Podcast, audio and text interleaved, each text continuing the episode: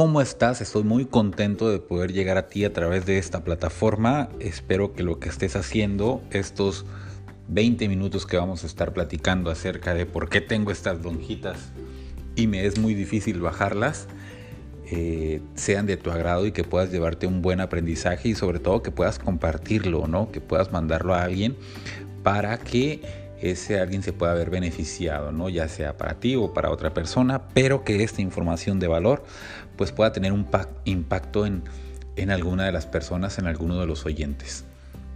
Bueno, muchos, muchos me preguntan, Eder, ¿por qué tengo sobrepeso? ¿Por qué no puedo bajar de peso? ¿Por qué en esta cuarentena lo único que me ha dejado son estas lonjitas?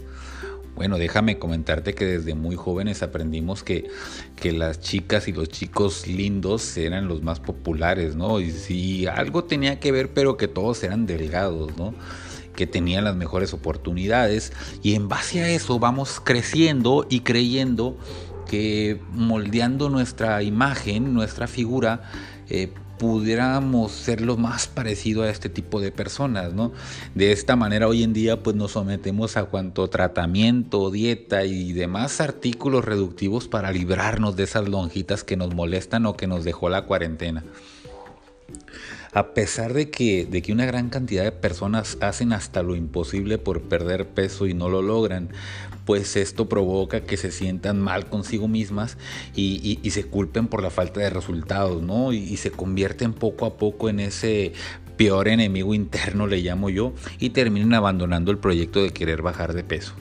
Incluso a veces, a veces hacen hasta todo bien, ¿eh? llevan dietas, hacen ejercicio, pero no se detienen para determinar cuáles fueron las emociones que experimentaron eh, en este proceso, ¿no? Y probablemente hubo tensiones, ansiedad, tristeza, enojo, mm, pareciera que, que, que no tiene importancia todo este tipo de emociones, pero representan un factor clave para poder lograr cualquier objetivo, ¿no? Y en el tema de pérdida de peso, las emociones cobran mayor importancia porque actúan directamente sobre nuestras acciones, ¿no? Y, y es curioso porque no sé si has visto o, te has percatado de que con frecuencia se escuchan en comerciales mensajes como haz ejercicio, aliméntate bien, come frutas y verduras. Entonces te preguntas si existen tantas frases positivas y motivadoras, ¿por qué resulta tan difícil poder bajar de peso o ya de perdida? O sea, por lo menos pues mantenernos en el, en el peso adecuado, ¿no? ¿Por qué somos tan inconstantes en cuestión de dieta y ejercicio se refiere? Entonces, uno de los factores más importantes que afecta el rendimiento es nuestro estado emocional. Las emociones nos llevan a comer en exceso. No sé si te ha pasado que te has enojado, que te has sentido enojado, triste y comes de más o a veces hasta dejas de comer. ¿eh? Eh, eh, me ha pasado que yo me siento enojado y dejo de comer y no quiero comer porque estoy enojado, ¿no? Pero también me siento enojado porque no he comido, ¿no? Entonces es, un revoltijo de emociones, ¿no? Ahora, ¿qué factores me llevan a tener sobrepeso? Pues bueno, como mencionaba al principio, ¿no? Tanta información que nos dieron desde niños, pues se convirtió en creencias, ¿no? En creencias como que los delgados son felices, los ricos son felices. Si yo pudiera adelgazar, pues puedo obtener un mejor empleo, ¿no? Y este tipo de pensamiento, pues representa el primer paso al eterno círculo de la autodevaluación. Es decir, son falsas creencias, son ideas erróneas que nos implantaron en ese chip mental desde niños, ¿no? Y una de esas falsas creencias pues es el, el eterno autosabotaje, ¿no? Son conductas que obstaculizan la consecución de nuestras metas, ¿no? El objetivo del autosabotaje definitivamente es mantenerte dentro de la zona de confort. Y te lo repito, ahí te va de nuevo porque me gusta que te, que, me gustaría que te aprendieras este, esta definición, ¿eh? La definición del autosabotaje es mantener a la persona dentro de su zona de confort. ¿Cuáles son las causas? Pues la falta de autocontrol, ¿no? La falta de, de, motivación, la baja autoestima, la falta de seguridad en sí mismo, el temor al fracaso, el temor a no estar a la altura de otros, ¿no? Este tipo de características o de causas las has tenido. imagínate esta escena, llega un amigo y te dice, cómete esta papita, a que no puedes comer solo una, ¿no? Y resulta que estabas motivado y pues como te comiste una y no puedes comer solo una, pues realmente pues terminas comiéndote toda la bolsita y ya te desmotivas y, y empiezas a sentirte pues triste y culpable y presionado, que por qué abandoné la dieta, por qué me comí esa papita y tienes baja autoestima porque empiezas a decir estoy gordo, estoy feo, nada me queda y empiezas a tener inseguridades en ti mismo y temor al fracaso en que no lo vas a lograr porque tú empiezas a compararte con los demás, ¿no? Y empiezas a tener ese temor o miedo a no estar a la altura de los otros, a lo que otros piensan o han logrado. Las principales características del autosabotaje es el miedo intenso y la inseguridad en uno mismo. ¿Y cuál es la diferencia principal de los que se sabotean y los que no? Es que hay personas que no se dejan llevar por el miedo, ¿no? Por creencias que, no lo van a conseguir. Sin embargo, otros son capaces de dejar esto, esto atrás, es decir, estos temores, y de sobreponerse a todos los pensamientos de inseguridad.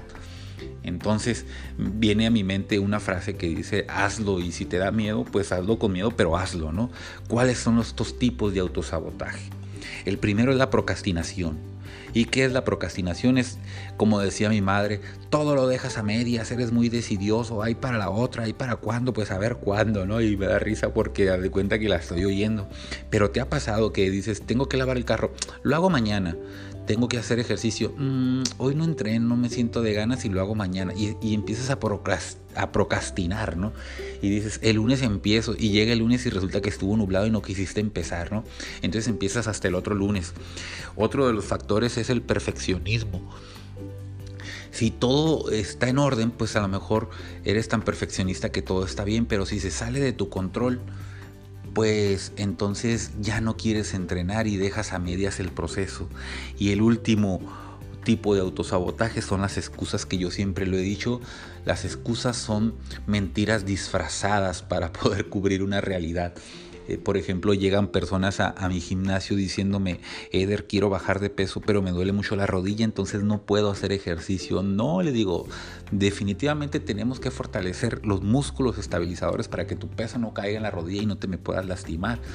Eder, tengo un problema en el corazón y, tengo un marcapasos. Bueno, déjame decirte que tengo dos clientes con marcapasos y definitivamente hacen ejercicio, ¿no? Y de alto rendimiento. Entonces, las excusas son mentiras disfrazadas o es el, el argumento perfecto para no hacer ejercicio, ¿no? Otro de los factores que, que, nos llevan al sobrepeso, pues es la comida como un refugio, ¿no?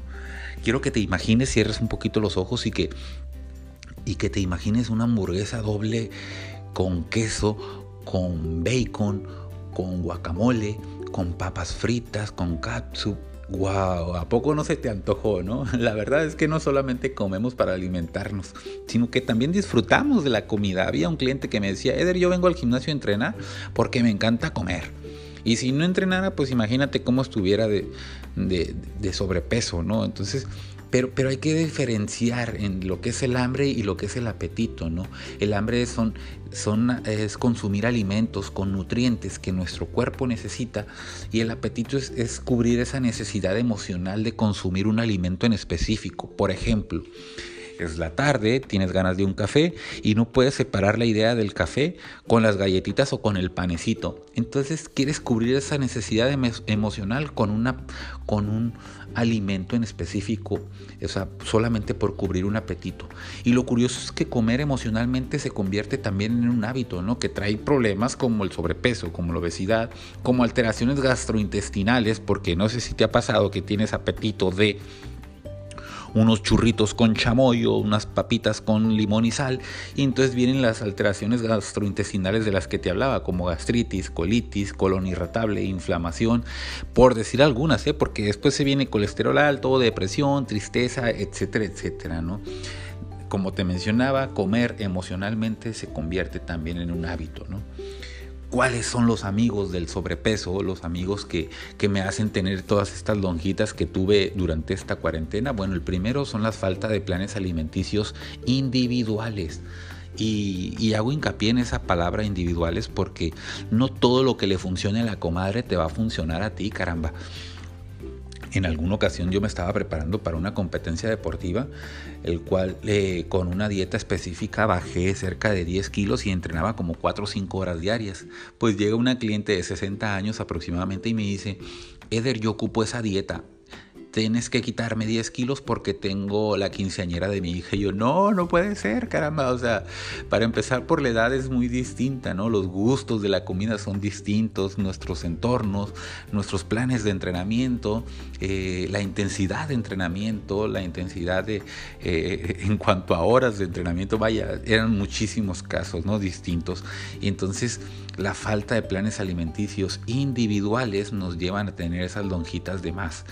Eh, otro, otro factor es la inconstancia, ¿no? De, hemos venido hablando durante este tiempo de, de cómo dejamos las cosas a media y pues, y pues no terminamos nuestro proyecto, ¿no? Las monumentales rutinas de ejercicio, ¿no? Imagínate cuando llegan conmigo y me dicen, eh, Eder, ponme dos horas de gimnasio que necesito bajar cinco kilos de más.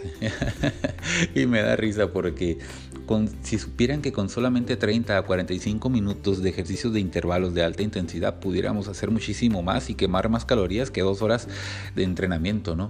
Otro son las metas ambiciosas, ¿no? Nos ponemos metas irreales, irreconocibles, por ejemplo, decir, Eder, necesito quitarme estos 10 kilos de encima porque en un mes me voy a ir a, la playa y necesito ponerme este bikini. Es que no, espérate, caramba.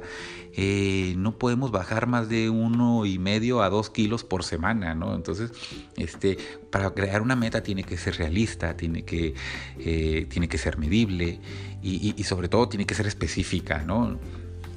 Entonces es, importante tomar en cuenta que cada vez que fracasas al intentar perder peso, pues una parte de ti sale lastimada, ¿no? Entonces hay que estar trabajando también en la parte emocional, que es lo que te he venido hablando, ¿no? ¿Y cómo afecta todo este proceso a, tus pensamientos? Bueno, pues porque eh, te ha pasado que que te mides en el, te vas al espejo y te mides una blusa, una camiseta y tú dices no me queda. E inmediatamente el no me queda, porque ya no te gustó cómo se te ve, viene el pensamiento inmediatamente así a la mente, a nuestro chip mental de decir estoy gordo, estoy gorda. Y, y no, mejor no salgo, mejor me quedo aquí encerrado y no voy y te sientes triste que vas al refri y comes de más y luego viene la culpabilidad y viene de nuevo ese círculo vicioso de la autodevaluación y pues no, no terminamos el proyecto ¿no? de querer bajar de peso y nos estamos devaluando pues poco a poco, ¿no?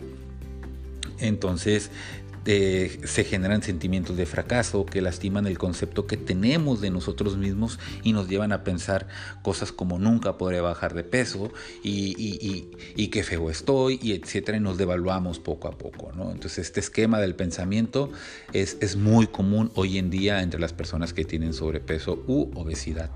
Bueno Eder, ya me hablaste de muchos problemas, pero ahora dime sobre cómo puedo trazar un plan de acción, cómo puedo hacer realmente de, deshacerme de estas lonjitas, ¿no? Que solamente vinieron con estas con, con, esta cuarentena, ¿no? Bueno, estableciendo metas, ¿no? Ya hablábamos hace un momento de las metas que tienen que ser específicas, medibles, alcanzables. Si tú dices que el día de mañana vas a hacer un Ironman, pues no es alcanzable, no, no es realista y, y tiene que ser en un tiempo límite. Por ejemplo, para empezar tiene que ser en positivo.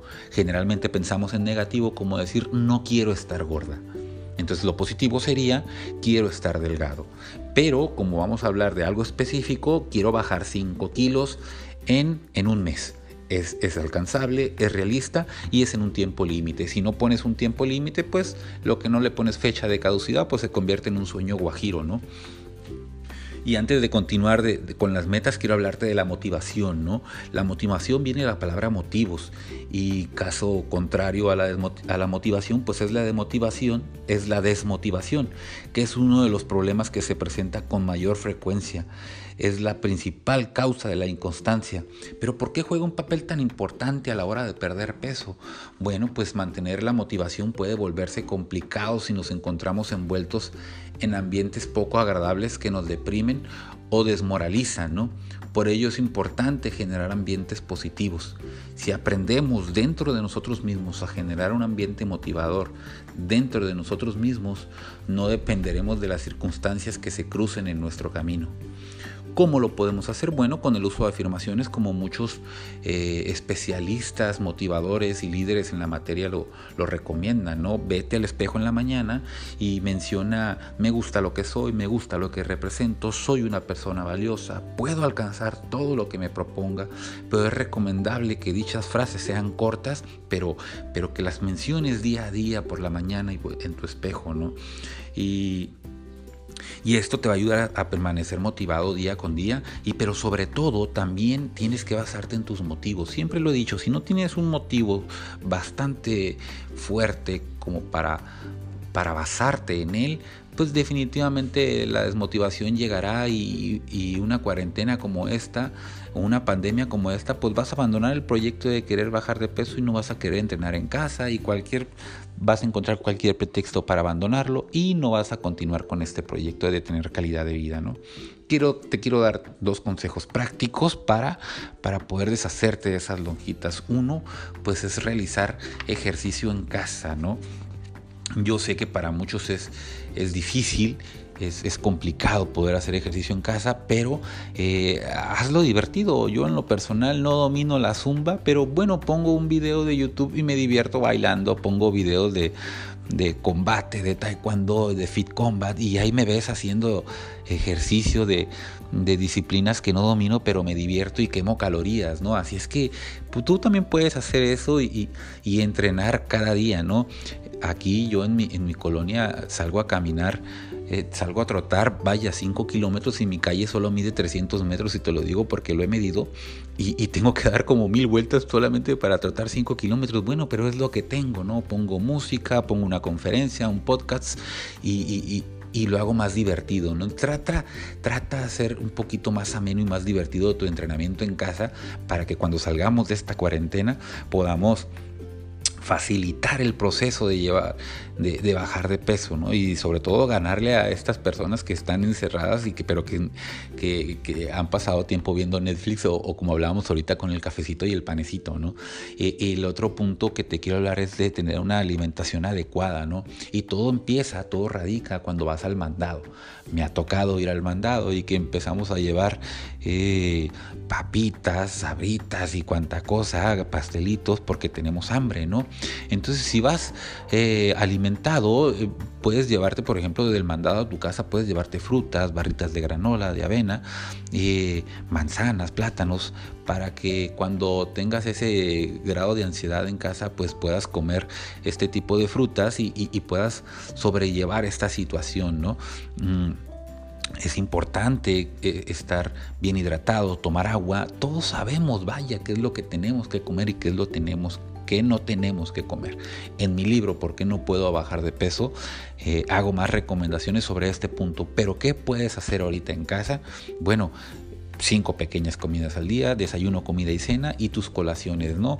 Ah, deja un poco el refresco, las, las papitas y verás que vas a ver resultados inmediatamente. ¿no? Enfócate solamente en tener calidad de vida y, y, verás que tu sueño, tus buenos hábitos, tu descanso, tu cuerpo, tu estado emocional va a cambiar en todo.